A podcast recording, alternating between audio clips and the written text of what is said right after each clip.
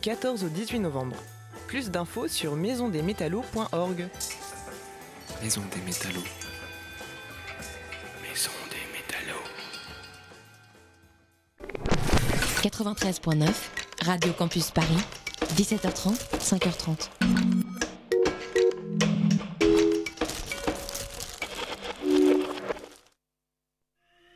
Tiens, Jackie, j'ai reçu ton ordinateur. Julien, il doit y avoir un système. Je sais pas sur quoi t'as appuyé tout à l'heure qu'il l'a ouvert. Ah voilà, ça y est, il y a marqué accueil, imprimante, modifier la fiche. Mais ils peuvent pas te faire venir quelqu'un. Annulé. Non mais ça fait rien du tout, ça fait de la musique. Qu'est-ce que c'est ce bordel là Ça y est, regarde, ça y est, ça y est, c'est bon. Numérix, l'émission qui interroge nos vies numériques dans un monde connecté. Euh, à moins que ce soit l'inverse. Sur Radio Campus Paris. Bonsoir, c'est déjà le deuxième numéro de Numérix, le rendez-vous mensuel de Radio Campus Paris consacré aux humanités numériques. Pendant une heure, nous allons parler du travail à l'ère digitale. Où va-t-il Comment va-t-il Et c'est quand la retraite Ou si vous préférez, le travail va-t-il durablement changer Et est-ce une bonne ou une mauvaise nouvelle Avec nous, les universitaires Antonio Casilli et Gilles Saint-Paul vont venir nous en parler et décrypter les tendances à l'œuvre. Dans ce numéro de Numérix, vous retrouverez vos rendez-vous déjà favoris, la chronique d'Emmanuel, la lecture de Christophe et évidemment l'incontournable chronique de Jacques Attoulu, l'auteur inoubliable de l'indépassable Les gens, c'est les pires. Par ailleurs, expert en numérique, en tout, en rien, ce qui estime largement qu'il vienne nous donner son avis en fin d'émission et je suis parti beaucoup trop vite. Voilà, ça va durer une heure, ça parle de demain et ça commence maintenant.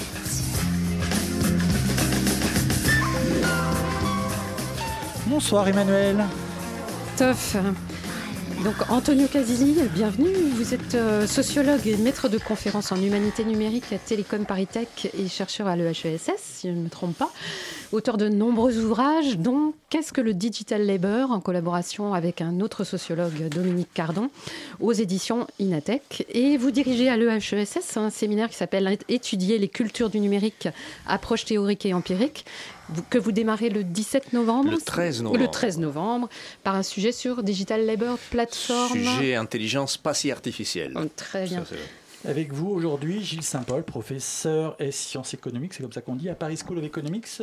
Et vous êtes titulaire d'une chaire excellence à Paris Sciences et Lettres. Vos recherches portent notamment sur le marché du travail. Jusqu'ici, j'ai tout bon? Oui, oui, enfin pas trop mauvais. Merci. Alors, je n'aurai pas la mention, tant pis. Euh, Cette émission commence par un rituel autour de votre utilisation du numérique à tous les deux. Est-ce que vous vous souvenez de votre premier contact avec Internet? Alors, Antonio Casilli. Euh, oui, 1993-14, euh, une première connexion à ce qu'on on appelait à l'époque la machine virtuelle du CERN de Genève. Gilles Saint-Paul? Je crois avoir utilisé le courrier électronique pour la première fois en 88. Euh, ça devait s'appeler Bitnet ou un truc comme ça. Et euh, il fallait descendre dans un sous-sol euh, sur une machine genre euh, Unix euh, pour consulter ses mails. Et alors votre... Des usages jeunes, quoi. Oui, c'est ça. En tout cas, c'était horrible, hein, les débuts d'Internet. Et votre, votre dernière utilisation d'Internet, Antonio Casilli? Je pense une minute après le, le- le démarrage de, de l'émission, quand j'ai tweeté que je suis là en votre compagnie. Moi, j'ai consulté mon courrier électronique il y a environ un quart d'heure euh, dans le métro. Qui a apporté Internet dont vous ne pourriez pas vous passer, Gilles Saint-Paul? Je pense que je ne pourrais pas me passer d'Internet. Oui.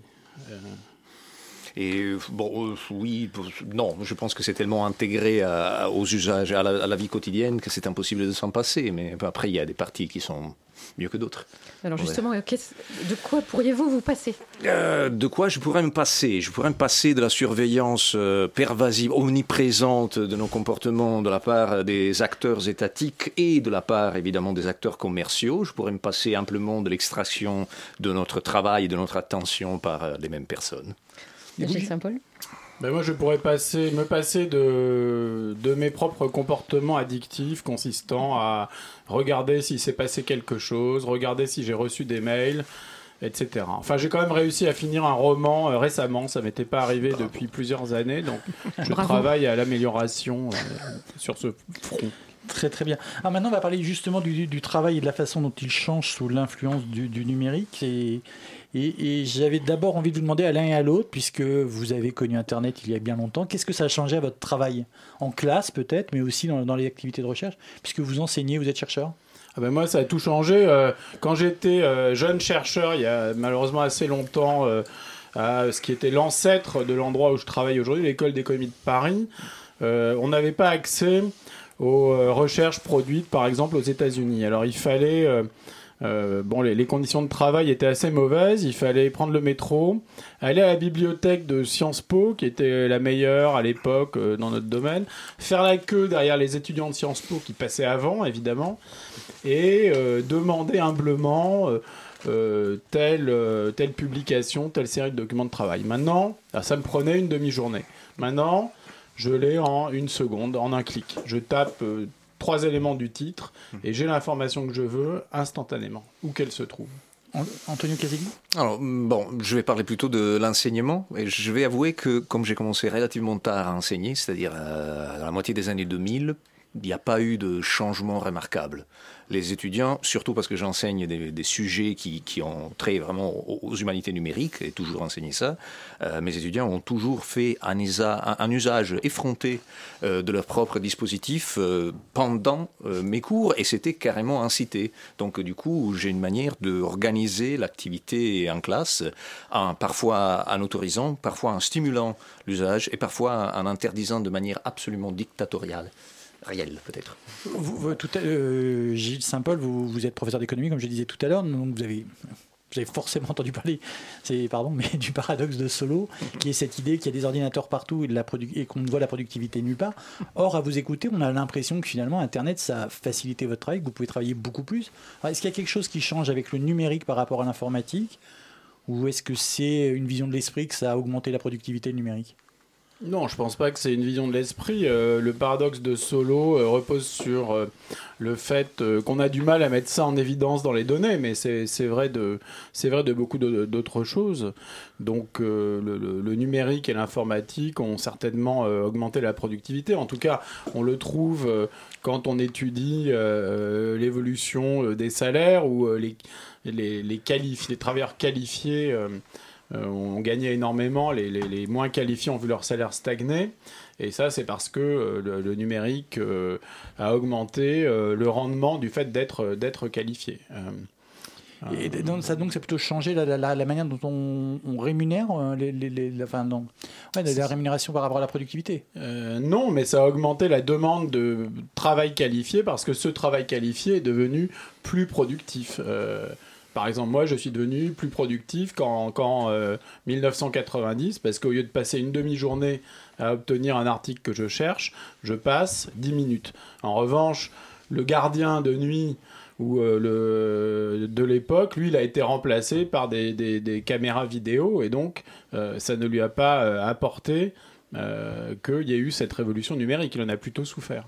Antonio Casilli euh, la question de la productivité, de, mon point de vue, qui est, le mien, le mien la mienne est une approche très micro, si on veut. Moi, je travaille sur les tâches et sur les gens qui réalisent certaines tâches euh, sur Internet, sur les plateformes. Et donc, de ce point de vue-là, on se rend vite compte que la productivité est strictement liée à une part euh, de, du travail qui n'est pas rémunéré. Donc euh, il y a une partie de euh, travail additionnel qui n'est pas reconnu, qui n'est pas visible et qui n'est pas rémunéré. Et donc euh, on a l'impression qu'il y a, il y a un- qu'on qu'on soit face à, à un, un gain de productivité. Par exemple, vous pouvez de quoi vous Alors, parlez là par exemple, euh, considérons par exemple nos- notre activité au quotidien. Vous, journalistes, nous, euh, profs universitaires, on a des, de- bon, des, des pans entiers de nos activités qui sont considérés comme hors travail. Le fait de se renseigner. Euh, donc, euh, on le considère plutôt de l'addiction. Mais en fait, on est en train de finaliser certaines connaissances qu'on a déjà. Le fait de répondre et d'assurer, par exemple, par mail ou par SMS, un travail parfois émotionnel, parfois d'appui à nos collègues, à nos étudiants, et- etc., etc. Ça, ça fait partie de un nombre important de tâches qui sont mises hors travail. Et donc, parce qu'elles elles sont mises hors travail, on considère que euh, on ne le fait pas et que, par contre, elles contribuent à la qualité, de la, à la quantité même, de la valeur que nous produisons chaque jour. Alors justement, ça c'est votre sujet euh, de, de recherche, votre sujet d'enseignement également. On, on part sur le digital labor que Mhm. vous allez peut-être pouvoir nous expliquer un peu en détail. L'idée étant que le numérique ne fait pas disparaître le travail, ne, supprime pas forcément le travail, mais le transforme. Et le transforme en un travail qu'on ne voit pas, vous, avez commencé à évoquer à l'instant, mais est-ce que vous pouvez nous en dire un petit peu plus? Euh, L'idée de base qui se cache derrière cette euh, expression euh, barbare digital labor est que le travail ne disparaît pas, mais il est invisibilisé et qu'il y a un nombre important, et de plus en plus important d'ailleurs, d'activités humaines, de gestes productifs qui euh, considérés comme autre chose que du travail. Alors par exemple, on les appelle du partage dans la soi-disant sharing economy. On les appelle alors du, de la passion quand on parle par exemple des amateurs sur Internet qui produisent une quantité énorme des, des œuvres, des ouvrages, etc. Euh, ou encore on, les- on les appelle euh, sociabilité, communication, mise en commun, etc. etc. Alors je, je ne suis pas en train de dire que tout ce que nous faisons sur Internet est exclusivement du travail et encadrable et de fait encadré dans une activité productive, mais je suis en train de dire que euh, la- la- la- l'apparition de ces activités, de ces tâches de plus en plus petites et de moins en moins reconnaissables comme travail, s'inscrit dans un temps long, dans un temps long qui commence il y a des décennies avec un nombre de plus en plus important de activités des, entreprises euh, contemporaines qui sont déléguées à l'extérieur de l'entreprise même. Donc c'est des processus d'externalisation qui désormais ont externalisé non plus à des sous-traitants ou à des travailleurs indépendants, mais à des communautés entières de personnes qui sont reconnues comme des prosumeurs ou des consommateurs. Peut-être juste un petit mot sur euh, ce qui est le travail que nous fournissons tous gratuitement pour les algorithmes. Alors ça, c'est l'un des aspects du digital. Un des plus invisibles. L'un des plus invisibles, oui. Donc euh, en gros, une, une partie importante des activités qui, passent, euh, qui se passent sur Internet aujourd'hui euh, consiste à produire des données euh, qui sont utilisées pour calibrer et on les appelle comme ça, enfin, on le dit comme ça, entraîner des algorithmes et des intelligences artificielles. Donc nous, nous tous et nous toutes, en tant que utilisateurs d'Internet, bah, nous sommes en train de contribuer euh, par notre travail d'entraînement euh, de ces dispositifs logiciels à, euh, bah, leur amélioration. Parce que Très concrètement, quand on fait une recherche Google, quand on, f- quand quand on utilise de... Google Translate, quand on fait par exemple un captcha ou un recaptcha ou un no captcha recaptcha, maintenant il y a bref tout un tas de gestes qui semblent complè- complètement innocents, qui consistent par exemple à cliquer ici ou alors à reconnaître la photo d'un chaton plutôt que la photo d'un chien. Et ben là vous êtes normalement en train d'entraîner un logiciel de reconnaissance de forme. Donc euh, On de- croit bénéficier d'une réponse, mais en fait on travaille aussi.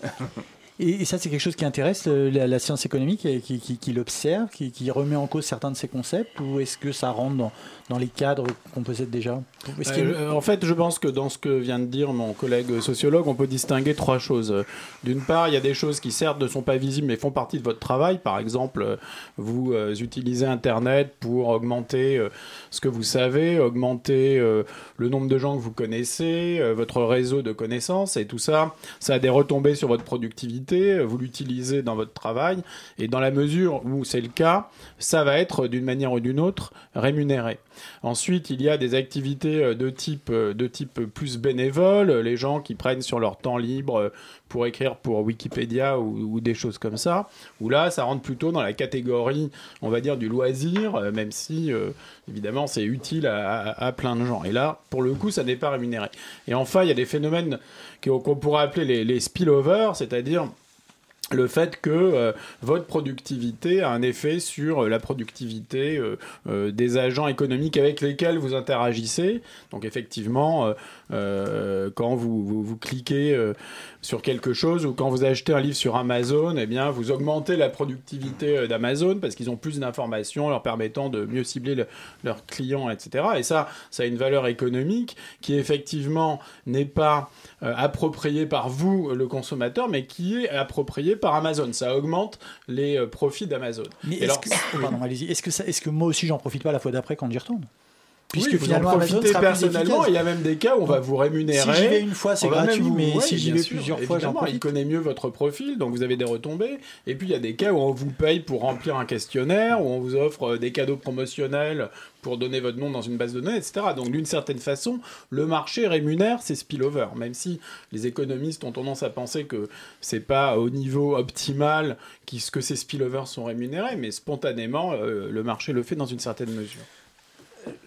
Si je peux, je, suis euh, globalement d'accord avec euh, cette, euh, tripartition proposée, cette systématisation proposée. L'élément qui, me laisse un peu comme ça dubitatif, c'est justement est que le fait de, revenir sur un, endroit, par exemple, sur un service que j'ai même moi-même contribué à entraîner, me met forcément dans une situation d'avantage par rapport à avant. C'est-à-dire que on sait bien, parce qu'on l'a étudié depuis des années, qu'il y a des effets de boucle euh, ou, de bulles informationnelles que les algorithmes peuvent créer et que parfois, euh, s'ils sont calibrés d'une manière particulière, euh, produisent. Donc finalement, euh, Amazon, par exemple, a des forts risques de me proposer toujours les mêmes, les mêmes produits et de ne plus m'exposer à des effets de surprise que je pourrais avoir, par exemple, tout simplement en me baladant dans un marché du dimanche, par exemple.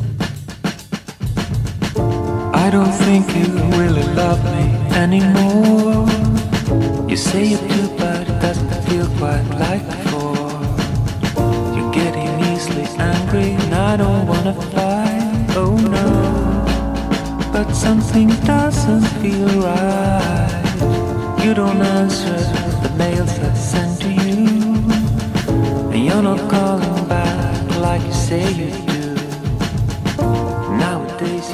Out with your friends at night, nothing wrong with that. But something doesn't feel right. I'm sorry, I know that I should trust in you forever. And I'm just paranoid. Paranoid.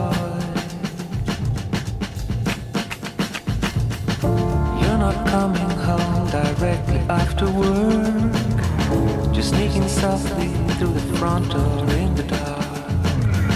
It's like a long time since I saw you in the light. Oh no, something doesn't feel right. You seem so thrilled when you mention a new friend of yours. How he's sweet and funny and smarter than you, of course.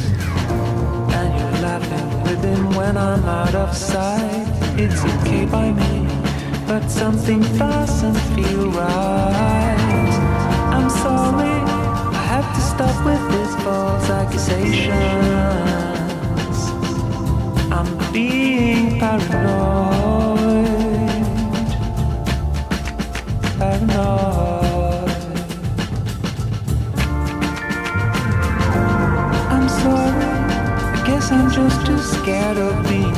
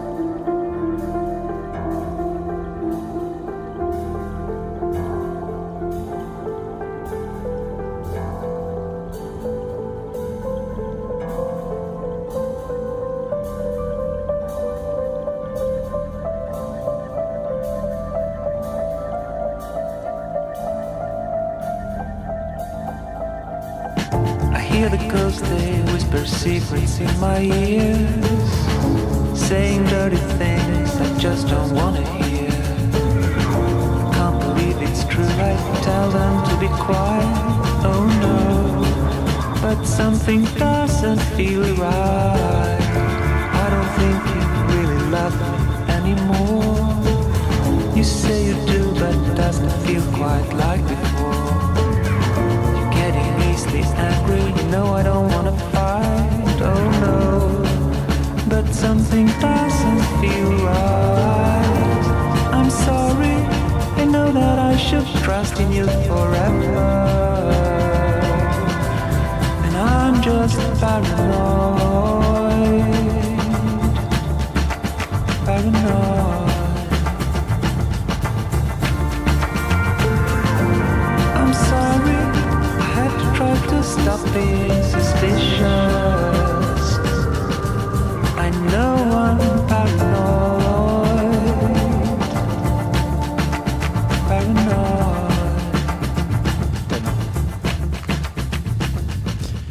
C'était JJ Johnson, il revient et on est très content, ça s'appelle Paranoid, c'est un extrait de son album Bury the Hatchet.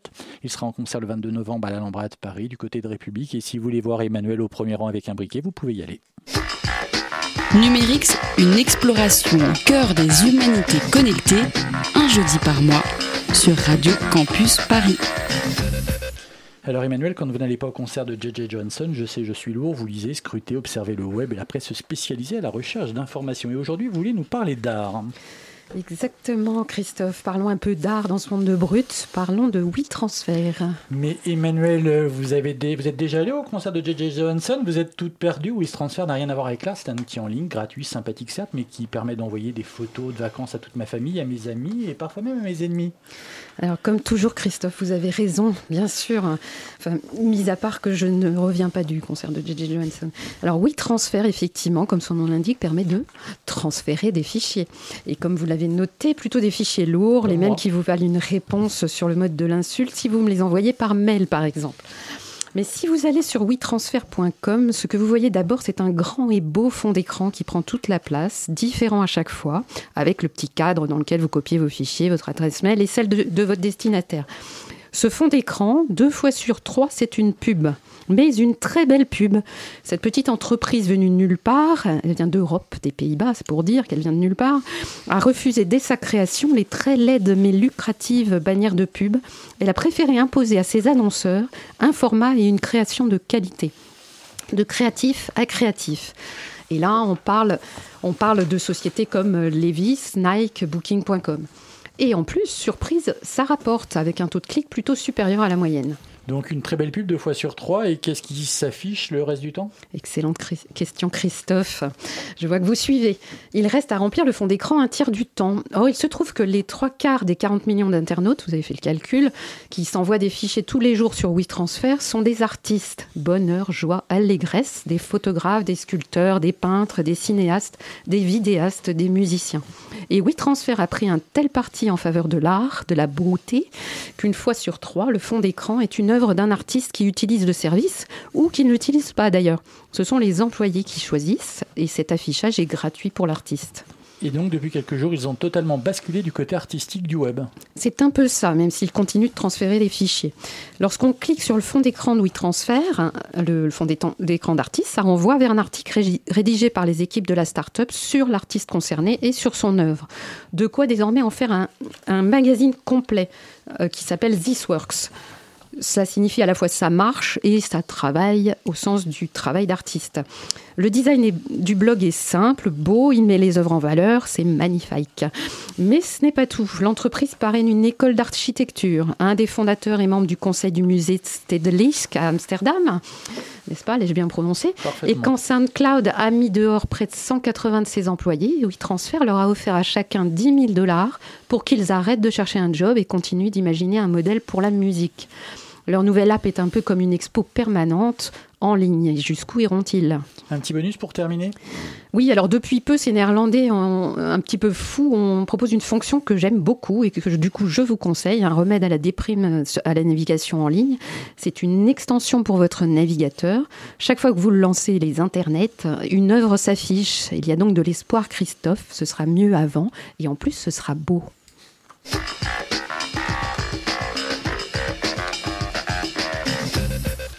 Retour au débat sur le travail et le numérique avec euh, Gilles Saint-Paul et Antonio Casilli. On, a commencé à parler de, cette question dans- dans une première partie. Et ce qu'on voit un peu à travers toutes les questions, c'est qu'on voit que le travail aujourd'hui déborde de l'entreprise. Est-ce que c'est ça qui caractérise finalement le numérique? C'est qu'il fait déborder le travail, comme le lait sur le feu.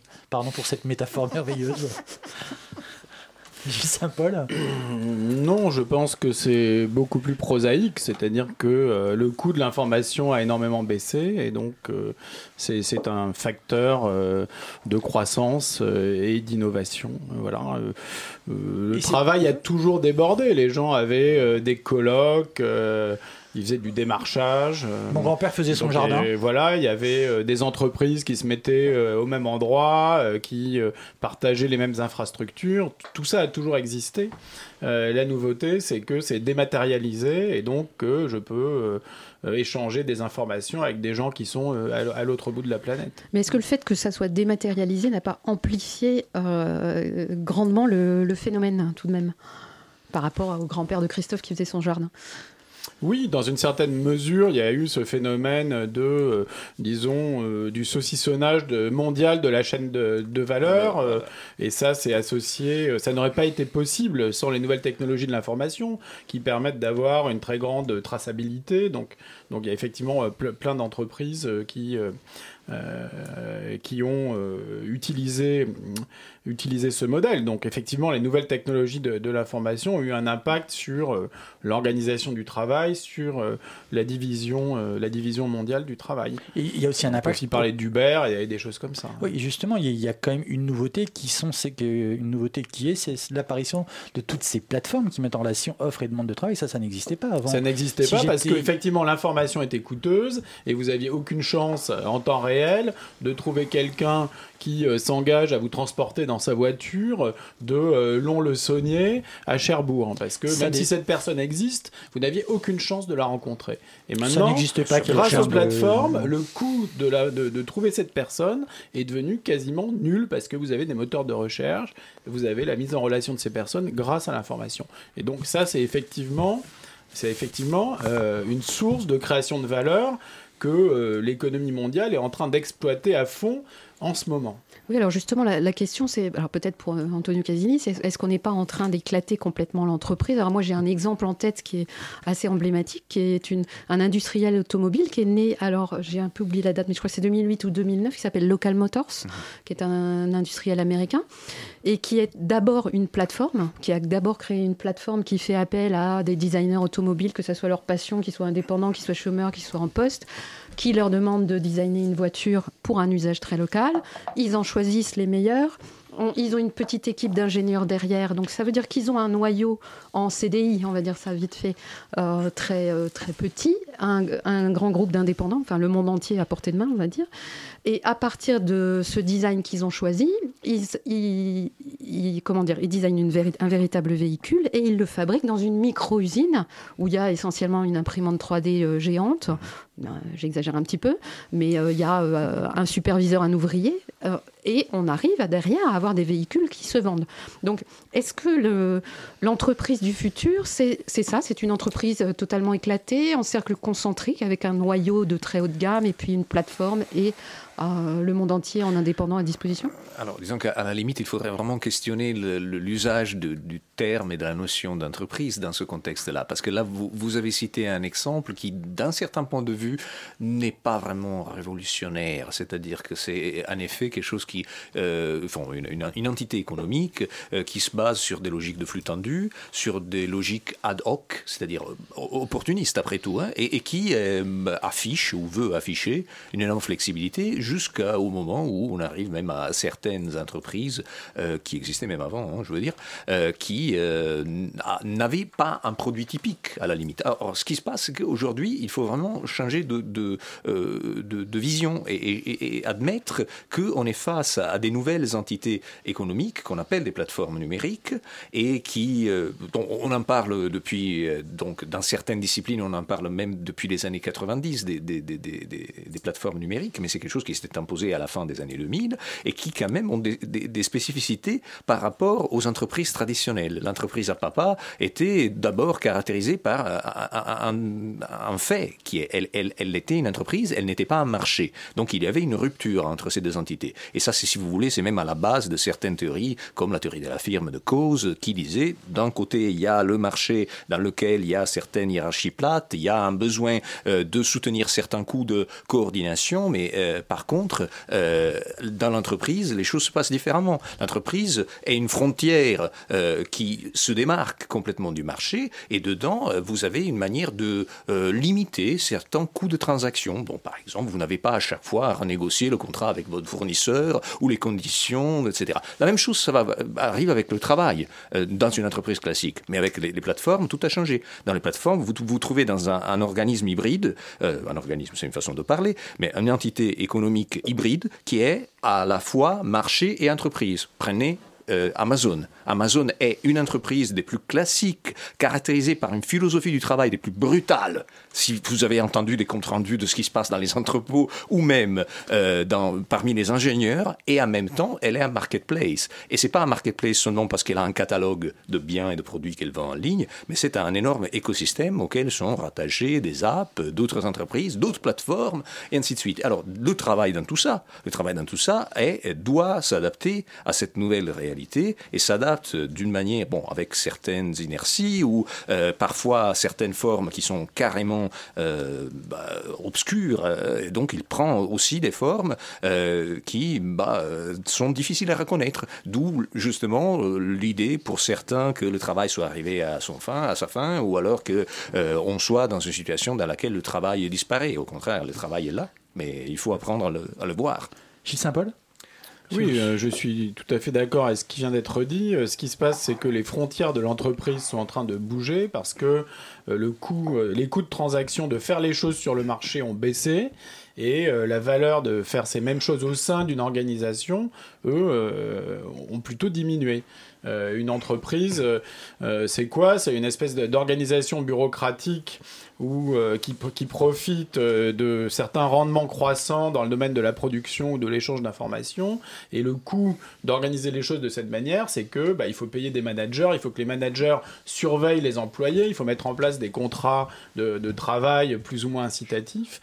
Et euh, à cause des nouvelles technologies de l'information, c'est moins rentable de mettre tous ces gens au même endroit dans la même organisation. Par exemple, une boîte de taxi G7, avant vous faisiez appel à G7 parce que vous savez qu'ils avaient des gens disponibles pour vous conduire euh, de point A à point B.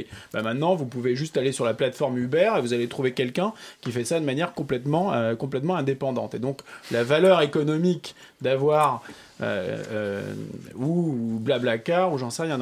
La valeur économique d'avoir une entreprise telle que G7, elle a diminué et donc les frontières de l'entreprise se rétrécissent au profit du marché. Je crois qu'Antonio Casilli tiquait sur le mot indépendant. comme Sur le faisait. complètement indépendant, en fait. C'est c'est ça, c'est justement ça qui est l'objet d'un énorme débat de société, d'un énorme débat politique et d'un débat même en, en économie et en sociologie. Euh, en gros, quel est le statut de- des personnes qui réalisent des gestes Ils productifs sont, ils sont pas indépendants économiquement, évidemment, mais ils sont euh, indépendants d'une structure euh, salariale. euh, Un contrat une de travail avec une, une durée du travail, un salaire prévu, c'est ça que vous voulez Voilà, alors du coup, effectivement, euh, mais ça, on n'aura pas le temps d'aborder la question, mais tout le système de l'État-providence français repose sur l'entreprise et le salariat. Il est financé par des ponctions sur les salaires à travers les entreprises. Et maintenir ce système dans une économie éclatée où les entreprises sont beaucoup plus petites, où il y a de plus en plus d'auto-entrepreneurs de plateformes, ça va être extrêmement coûteux. Ça de- impliquerait la mise en place d'un système de surveillance, non plus des entreprises, mais des individus. Et donc, euh, on- il faut voyez- s'attendre à une remise en question de ce modèle social français qui repose sur une structure économique qui est en réalité en train de devenir obsolète. Mais moi, si je peux, la, la- la question est que la surveillance est déjà en place. Les plateformes et surtout le type de dispositifs qui sont utilisés exposent les travailleurs aujourd'hui, qu'ils soient reconnus ou pas en tant que tels, à une forme de surveillance que certains, certains de vos collègues aussi définissent comme de la sursurveillance. C'est-à-dire qu'on est vraiment tracé à chaque minute. Après, la question devient très vite euh, que pour adapter euh, le système euh, de, protection sociale ou le système légal à ces nouvelles réalités, on doit d'abord faire un travail qui est un travail culturel, si vous voulez, qui consiste à dire à quel moment le travail s'arrête, à quel moment on est vraiment en dehors de quelque chose qui soit au moins assimilable à l'emploi formel. Alors là, si vous pensez tout simplement à il y a trois ans, il y a quatre ans, quand on parlait de la sharing economy, de l'économie collaborative, on était vraiment convaincu que là, d'abord, c'est pas du travail. Ces gens-là font du partage. Aujourd'hui, on y arrive, que c'est vraiment du travail. Bon, au bout de plusieurs luttes et, et- et actions en justice, mais on y arrive. Idem pour euh, tout un tas de personnes qui sont considérées, ou qui étaient considérées jusqu'à il y a quelque temps, des freelances, voire des passionnés, voire des bénévoles. Et là, on commence à voir, au bout d'actions en justice, euh, recours collectifs, euh, revendications de, de types différents, que non, quand même, la partie de travail est vraiment importante. Et donc, euh, on y arrive à rentrer là-dedans. ces plateformes, elles ont quand même aussi des vertus. D'abord, elles Ah oui. donnent du travail à des gens qui n'en avaient pas. Il y a un auteur qui s'appelle David Ménassier qui a montré que c'est des gens qui n'arrivaient pas à trouver d'emploi, qui trouvent du coup bah, des, des clients. Mais ils ne trouvent pas de d'emploi, ils ils trouvent du travail. On Eh est ben, ils trouvent des clients, donc du travail. Ah, Ah, bah oui, parce qu'ils ne trouvaient pas d'emploi, notamment les, les- les- certaines personnes qui étaient discriminées, qui n'arrivaient pas à rentrer dans, dans le, dans le système du salariat français, qui grâce par exemple à ces plateformes de chauffeurs, je n'en nommerai aucune parce que j'ai pas envie, euh, que j'ai pas envie de faire plaisir à Maurice Lévy par ailleurs, mais il, il- il se- il se trouve qu'elle d'abord, elle trouve donc un du travail, et puis deux, il y a des gens qui veulent être indépendants. Alors attendez, moi je suis d'accord euh, sur le fait qu'ils trouvent du travail. Après, qu'ils trouvent de l'emploi, c'est vraiment une autre question. Parce que regardons les formes de la contractualisation sur ces plateformes. Ces plateformes vous proposent, dans la plupart des cas, euh, du euh, travail soi-disant indépendant. Donc, ils vous proposent du freelance. Ils arrivent, dans certains cas, à une rémunération horaire. Dans d'autres cas, à une rémunération à la pièce. Dans d'autres cas, à la rémunération à la micro-pièce. Parce qu'on a maintenant, parce qu'on a parlé aussi, on a évoqué la question de l'éclatement de la chaîne de valeur, on a aussi des plateformes comme Amazon Mechanical Turk, comme Upwork, qui mettent au travail des personnes à l'autre bout du monde en les payant en centimes par clic. Là, c'est pas vraiment quelque chose qu'on peut défendre en disant qu'on est en train de donner un emploi. On n'est pas, même pas en train de, de proposer quelque chose comme une perspective. Ça peut être un complément de revenu, par exemple. Ça, c'est une autre question. On une est sur une question. radio étudiante. Pour certains étudiants, c'est peut-être aussi, euh, bah, après les cours, le moyen de gagner un peu d'argent. Eh ben oui, parfait. Mais justement, moi personnellement, je suis en train de mener actuellement une enquête euh, sur les plateformes de micro-travail, ce qu'on appelle le micro-tâcheronin en France. Et ben là, on se rend compte, même au début de cette enquête, que on a pas mal de services, pas mal de plateformes qui sont peuplées par des étudiants. Donc d'ailleurs, s'il y a des étudiants qui écoutent et qui ont envie de participer en se faisant interviewer, eh ben, mettez-vous en contact avec moi. Je serai ravi d'écouter votre histoire. hein. Gilles Saint-Paul, sur sur ces, ces aspects. Oui, bah, en tant que l'économiste évidemment, le salariat est confortable du point de vue du, du salarié euh, puisque on a une rémunération euh, fixe. euh, euh, qui tombe régulièrement. Maintenant, euh, en tant que consommateur, quand on va chez le boulanger, euh, on verse pas euh, un salaire mensuel à son boulanger. Si on achète une baguette, on, a- on paye une baguette. Si on achète une demi-baguette, on paye une demi-baguette. Et si on achète un croissant, on paye un croissant. Et donc, forcément, quand euh, l'activité économique euh, se décentralise et s'éclate de la manière dont on, euh, dont, dont- dont on- qui, qui se passe en ce moment, eh bien, les gens vont se trouver plus dans la même situation que le boulanger. C'est-à-dire que ça n'est pas un employeur qui va leur assurer un flux constant de revenus, mais ils vont devoir développer un portefeuille de clients euh, suffisant, euh, comme le fait le boulanger. Et donc, ils auront effectivement euh, des revenus qui seront plus fluctuants, c'est inévitable, que s'ils étaient salariés. En revanche, on peut espérer que, euh, le, disons, la fragmentation et, la- et le dualisme du marché du travail euh, s'estompent, c'est-à-dire que des phénomènes comme le chômage de longue durée qu'on connaît, le chômage des jeunes, euh, des gens qui n'arrivent pas à rentrer dans le marché du travail pendant euh, plusieurs mois, voire plusieurs années, parce que le prix à payer pour la protection des travailleurs en place, c'est les difficultés à trouver du travail. Mais on peut, on peut quand même espérer que ces développements, ces nouvelles plateformes permettent de- de- d'amenuiser ces disparités. Pour revenir à ce que vous disiez tout à l'heure, où en France on a un système de protection sociale, est-ce que ça veut dire qu'il faudrait inventer une protection sociale pour tous ces nouveaux travailleurs qui ne sont pas vraiment des boulangers, donc qui n'ont peut-être pas des, revenus qui qui leur permettent de vivre? Alors ça, ça dépend un peu de vos préférences politiques. euh, Bon. Moi, je suis pour l'amour, mais sinon, je sais pas. Pour l'amour, alors. Ouais. Je sais pas si le socialisme et l'amour c'est la même chose. Euh, non, bon, en principe, les gens pourraient se payer eux-mêmes leur propre protection sociale, de même qu'ils se payent eux-mêmes leur propre assurance incendie et leur propre assurance euh, automobile. Maintenant, euh, si vous voulez redistribuer au profit des, des- des gens qui ont moins d'argent, on peut le faire au travers de la fiscalité et, et inventer un, modèle de, protection sociale qui soit plus libertaire, enfin plus décentralisé au, niveau de l'individu. Le, le, modèle actuel n'est pas très égalitaire. Il y a des gens qui travaillent jusqu'à 65 ans pour financer les retraites à 50 ans, d'autres de gens qui gagnent plus d'argent qu'eux, et les exemples abondent. On a prononcé le mot libertaire, donc du coup j'enchaîne avec quelque chose d'un peu différent, c'est-à-dire que euh, les, travailleurs des plateformes ne sont pas en train d'attendre que l'État fasse quelque chose. ils s'organisent et ils sont en train de proposer des initiatives et des solutions à leurs problèmes qui sont vraiment innovantes. Euh, il y a des, des platform cooperatives, donc des coopératives plateformes, ou parfois, euh, donc parfois c'est des, des, coopératives qui cherchent à faire le même travail qu'eux, donc Uber du peuple, pour ainsi dire, dans certains cas, euh, ou des coopératives de riders, donc de vélocipédistes qui, qui vont livrer pour vous et qui en plus organisent à côté, par exemple, des cotisations sociales et préparent déjà certaines formes d'assistance, d'assurance, parce que quand même il doit faire face aussi à des risques spécifiques.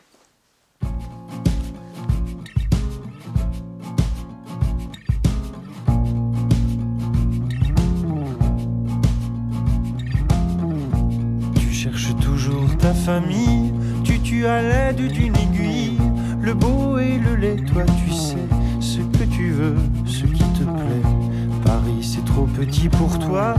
Tu préfères partir à dos doigts, parcourir de ta langue les corps des anges de la drague incolore. Ta résidence secondaire et tu ne sais où sur la terre, entre jet lag et gueule de bois, tu te souviens de lui parfois. Mais sais-tu vraiment qui tu es? Mais sais-tu vraiment qui tu es? Sais-tu vraiment qui tu es? Tes yeux sont des lasers broyeurs, tu préfères jouer les agresseurs, t'adores faire l'amour à quatre pattes, tu es né en 84, tu te sur l'écran, tu fiches tes rides dans le temps, tu t'éparpilles dans les airs grâce à lui, grâce à ton grand frère. Toutes ces photos de ta vie, tu les regardes dans ton lit, elles ne te laissent jamais seul, ton image sera ton linceul. Mais sais-tu vraiment qui tu es? Mais sais-tu vraiment qui sais-tu vraiment qui tu es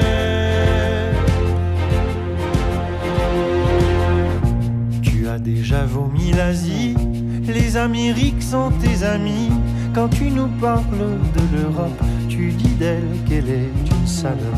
Tu aimes adorer ceux qui mentent. Le passé, tu le réinventes. Ta honte, tu ne la racontes pas. Ton histoire, tu ne la connais pas. Tu es l'enfant de ta patrie. Tu aimes salir ta dynastie. Choisir un chemin déjà tracé. Marcher loin des routes enneigées. Mais sais-tu vraiment qui tu es?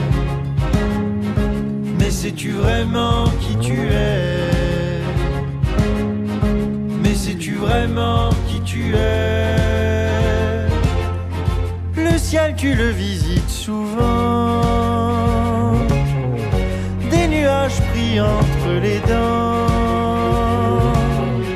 Tu voudrais partir sur la mer comme les marins de Fassbinder toujours noyé dans tes contraires.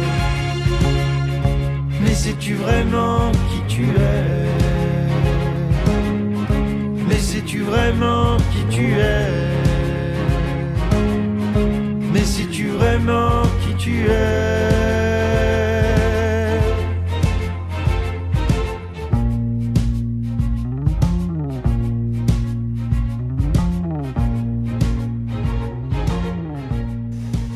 D'autre que Pierre Lapointe pour faire rimer l'amour à quatre pattes et né en 84. C'était Sais-tu vraiment qui tu Un extrait de son album La science du cœur. Numérix, une exploration au cœur des humanités connectées, un jeudi par mois sur Radio Campus Paris. Evan s'est approché d'une des, des armoires étincelantes. Il contemple les câbles alignés sous la rangée de lumière verte et se demande ce qui se passerait s'il tirait sur la petite languette en plastique de la prise Ethernet, déconnectait le câble de sa ligne de lumière. Pas une seule n'est rouge. Ça donne envie d'en débrancher au moins un pour vérifier ce que dit Steve. Il pense à Olivier, à sa passion du rangement. Il lui a dit un jour que la compréhension d'un système passait par son démantèlement. Mais Steve semble avoir deviné la tentation d'Evan, ou alors, et c'est probable, elle n'est que légitime dans un tel contexte. Oui, oui, tu pourrais le débrancher. Si on est très malchanceux ou si on se trouvait dans un data center plus petit quelque part dans le monde, ça pourrait couper Internet à une université, un quartier ou un petit pays qui n'a qu'un seul lien avec le reste du réseau, par exemple l'Arménie, au hasard.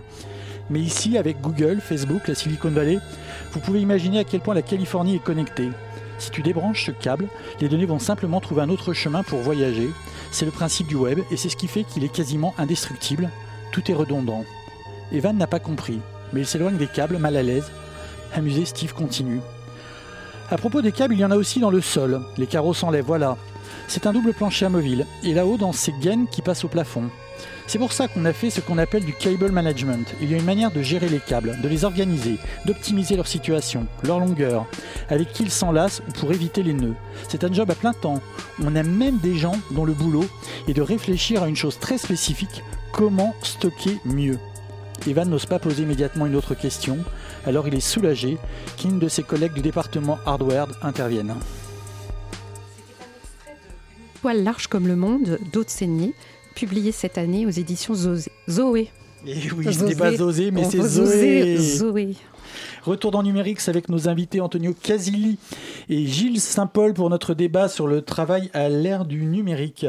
Alors, alors, Gilles Saint-Paul, euh, en fait on va dire la vérité, on s'est croisé à- aux 50 ans de l'INRIA et vous, vous présentiez à l'époque une note que vous aviez que vous avez écrite et dont le titre m'échappe, mais comme elle n'est pas loin, je vais le retrouver immédiatement robot vers la fin du travail. Et une des hypothèses que vous, émettez dans cette note, c'est que peut-être un jour, on continuera à aller travailler dans des entreprises, mais en fait, on n'y travaillera pas vraiment, ce sera juste un moyen de distribuer un salaire, et les gens auront des activités finalement à très faible productivité. Oui, c'est ce que j'appelle le néo-Fordisme, et c'est un peu inspiré par ce qu'on observe déjà dans les entreprises et encore plus euh, dans les administrations. Alors, bon, les gens peuvent s'agiter euh, énormément et, s'amuser énormément, mais la question c'est euh, quelle est la, valeur productive de ces activités? L'idée de Fordisme, c'était c'est une idée euh, un peu euh, hétérodoxe qui consiste à dire, bah, en fait, les entreprises, euh, enfin, Henry Ford payait ses travailleurs pour qu'ils achètent ces voitures. Et donc, ils payaient des salaires élevés, mais ils achetaient des voitures Ford.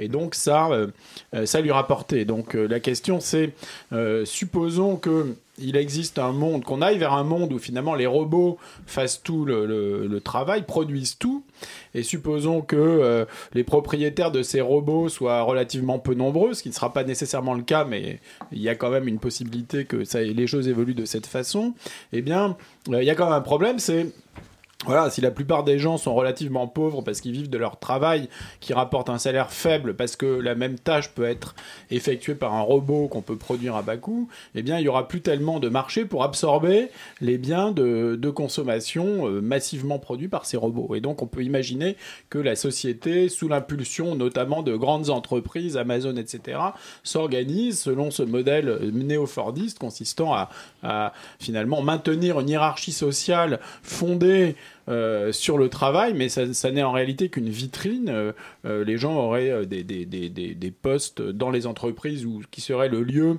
où se produiraient ces hiérarchies sociales ainsi que l'interaction sociale. Et en, en contrepartie de ça, ils auraient un revenu qui ne représente pas leur capacité productive, mais qui serait juste une espèce de contrepartie qu'on leur paye et dont ils se servent pour consommer ces biens de consommation.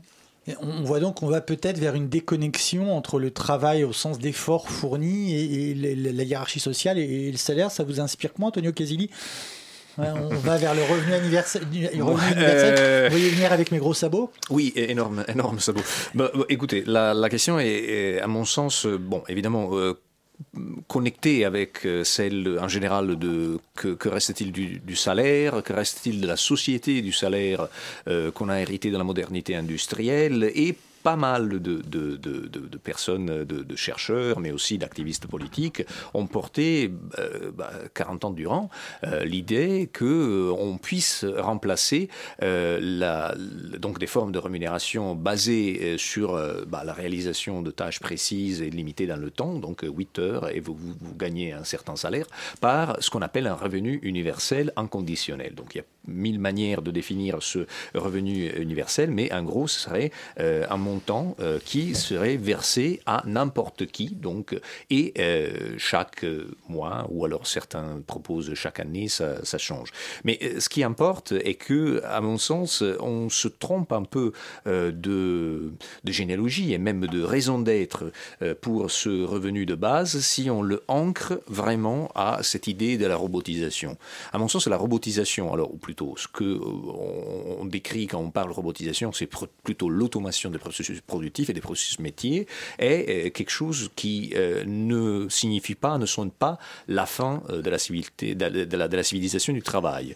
Au contraire, et ça c'est ma, position et la position à plusieurs personnes qui travaillent justement sur le digital labor, est que l'automatisation ne soit qu'une énorme entreprise d'invisibilisation du travail humain. Et pour se rendre compte de ça, il ne faut pas aller regarder malheureusement dans notre entreprise du nord du monde. Il faut arrêter de regarder exclusivement dans, euh, bah, dans les milieux qui sont les nôtres. Et il faut vraiment aller regarder à l'autre bout de la chaîne de la valeur. Et l'autre bout euh, nous conduit dans des pays comme l'Indonésie, les Philippines, le Bangladesh, euh, pays dans lesquels actuellement un nombre croissant de personnes rentrent dans le monde du travail, mais pas dans le monde de l'emploi, via des plateformes de bah, micro-tâcheronnat en ligne. Et donc vous avez par exemple des études comme celui réalisé en 2013 par la Banque mondiale euh, et plus récemment des études de, l'université de Oxford qui pointent vers euh, la, présence aujourd'hui euh, de 100 à 300 millions de personnes dans le monde qui travailleraient sur ces plateformes. Or, évidemment, c'est des estimations qui sont sujettes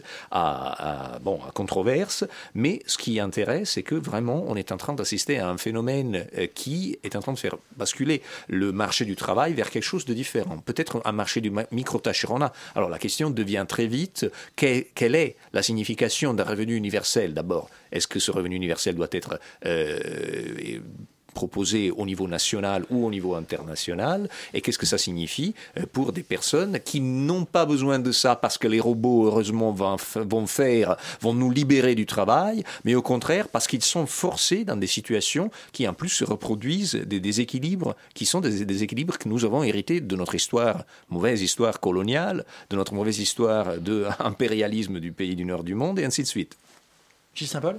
Oui, en même temps, euh, en Chine, il y a une usine, je sais plus laquelle, où ils ont mis tout le monde à la porte, ils les ont remplacés par des robots, et euh, ça a fait baisser les coûts de 40% et euh, le taux de défaut euh, de euh, 90%. C'est chez Donc Foxconn. la, la question avec ces gens en Indonésie dont vous parlez, c'est est-ce que ils vont, euh, est-ce que ils leur salaire va monter au-dessus de 100 euros par mois ou pas Parce qu'effectivement, euh, on peut faire le même travail qu'un robot à 100 euros par mois, mais jusqu'ici, l'histoire de la croissance économique, c'est que euh, le, le progrès technique, les machines, l'automation ont permis de considérablement augmenter les salaires sur longue période. Et c'était encore ce qui se passait en Chine.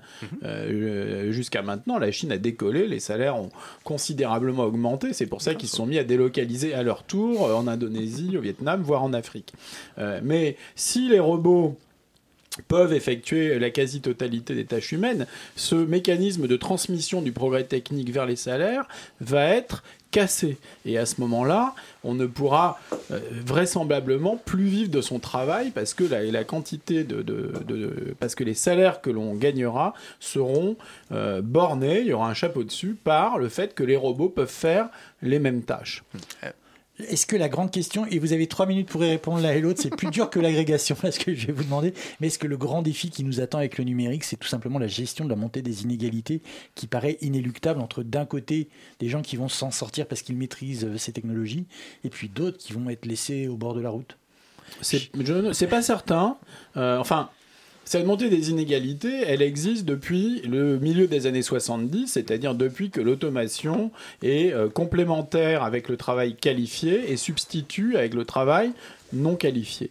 Mais ce qui risque de se passer, c'est que, euh, en tout cas, les inégalités salariales pourraient bien se réduire à nouveau parce que ça va être le tour du travail qualifié d'être automatisable par les intelligences artificielles, par le big data, Mhm. par les algorithmes, etc. Oui, et ce que vous dites d'ailleurs dans votre papier euh, que je recite robot vers la fin du travail, c'est que aussi le- finalement cette automatisation, ça va aussi peut-être permettre à des gens de voyager depuis chez eux avec une paire de, de lunettes de réalité virtuelle. Et donc c'est même le, le prix du loisir qui va baisser. Donc Voilà, les salaires vont baisser. ça c'est effectivement. Et on habitera dans des masures, mais avec des scénario- lunettes, on croira qu'on Voilà, sait ce que c'est un scénario où d'un côté, effectivement, votre salaire exprimé en termes purement matériels va baisser.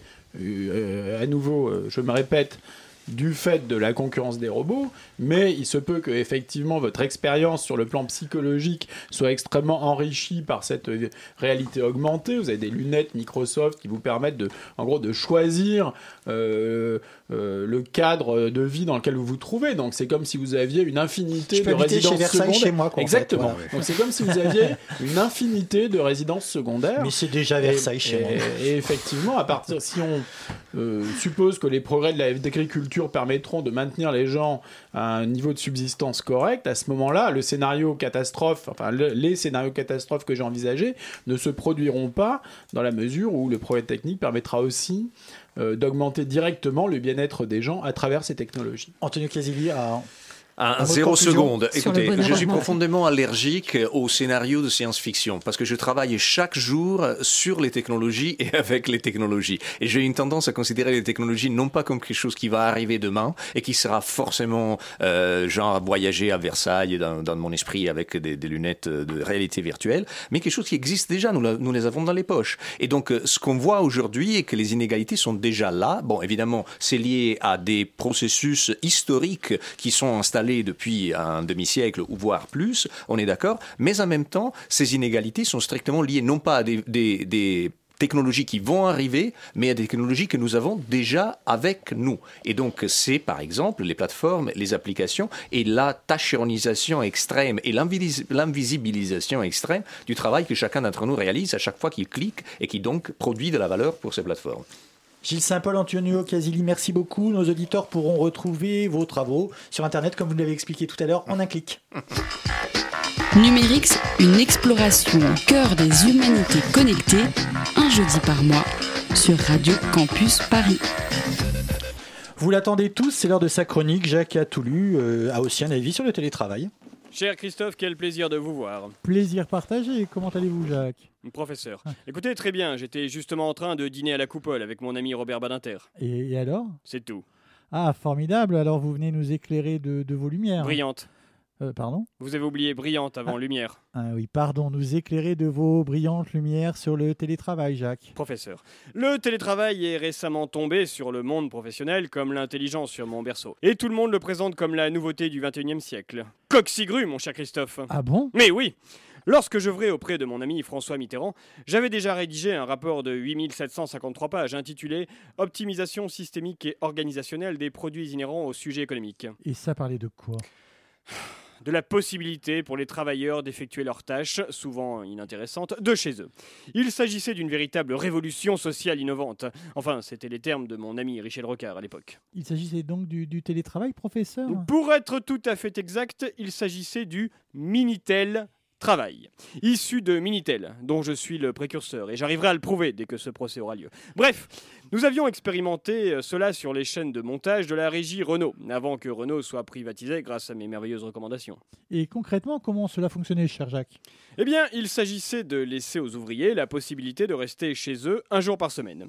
Il suffisait de prolonger la chaîne de montage de fabrication de l'automobile jusqu'au domicile de l'ouvrier. Ainsi, grâce à 5320 km de chaîne de montage, un véhicule pouvait être soudé à Melun avant d'être peint à Boulogne. C'était le progrès. Mais ça devait sans doute coûter très cher, Jacques. Finalement, pas tant que ça, professeur. Le plus cher était de monter la chaîne de montage au 15e étage d'un immeuble tout en repensant la structure du bâtiment. Oui, l'ouvrier pris en test habitait un immeuble de grande hauteur, hein, comme la plupart des pauvres. Ah là là, quel dommage que cette brillante idée n'ait pas vu le jour. Ne croyez pas ça, Christophe. Les États-Unis ont piqué cette idée. Et elle a été mise en place à Détroit. vous êtes sûr hein? Puisque je vous le dis. De la même façon, ce projet avait été pensé pour, euh, pour, euh, pour cette administration là, qui, qui gère le courrier. le- le- La, la- la poste? Oui, voilà, c'est ça. Dans ce cas d'étude, les coûts étaient beaucoup moindres. En effet, il suffisait à l'agent guichetier, en Minitel Travail, d'afficher sur son poste la mention Aujourd'hui, le guichet est transféré chez moi, telle adresse, de telle heure à telle heure. Et si le domicile était loin, des informations étaient indiquées sur le train à prendre, etc. etc. Et cette idée était à synchroniser avec le Minitel Travail à la SNCF, puisque le cheminot pouvait, grâce à un système de tuyauterie, certes un peu lourd, mais efficace, placer le charbon de chez lui pour qu'il réussisse à faire chauffer le train à vapeur grâce au tuyau. Quelle brillante idée, Jacques. Je sais. C'était d'ailleurs l'avis de mon ami Nicolas Sarkozy, mais il a refusé lorsque je lui ai soumis l'idée. Comme c'est étrange.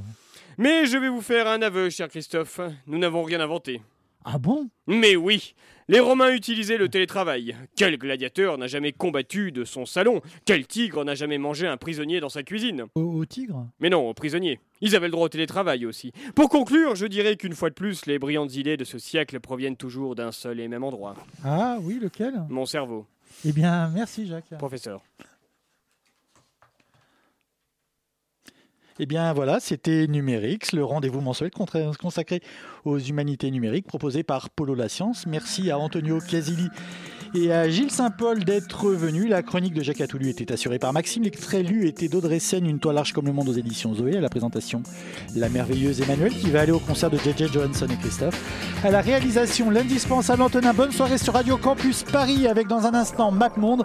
Pour notre part, nous vous retrouvons le 7 décembre, le lendemain de la Saint-Nicolas, avec une nouvelle émission de Numérix. D'ici là, n'oubliez pas de déconnecter. Qu'est-ce qu'on écoute vendredi? C'est Chablis. On essaie d'être marrant, c'est gênant. On n'a jamais rien écrit, c'est Chablis.